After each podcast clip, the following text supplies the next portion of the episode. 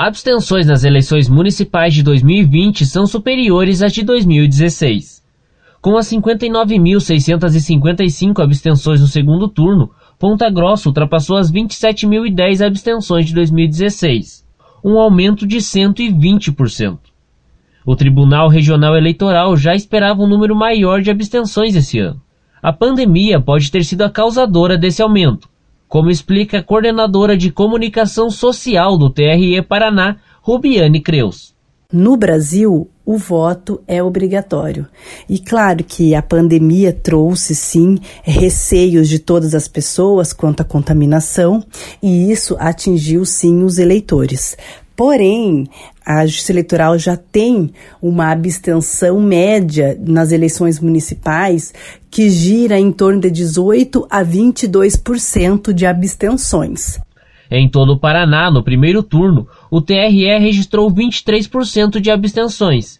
Em Ponta Grossa, única cidade do Paraná onde houve segundo turno, o número chegou a quase 25% do eleitorado. Rubiane explica que o eleitor que não votou tem até o dia 14 de janeiro para justificar a ausência no primeiro turno e até o dia 28 de janeiro para os ausentes no segundo turno. E o que é importante frisar é que o eleitor que não votou ou que não justificou sua ausência às urnas, seja por algum motivo de viagem ou seja por motivo de que ele estava com atestado de Covid ou com receio de estar com o Covid deve justificar sua ausência às urnas. As justificativas podem ser feitas pelo aplicativo e-título, pelo portal Justifica ou por e-mail.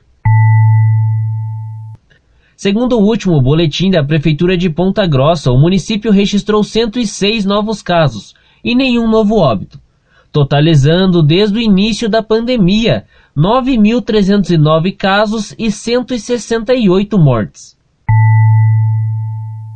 Eu sou Evelton Martins e esse foi o Boletim Covid-19, informação contra a pandemia, uma produção diária do curso de jornalismo da Universidade Estadual de Ponta Grossa.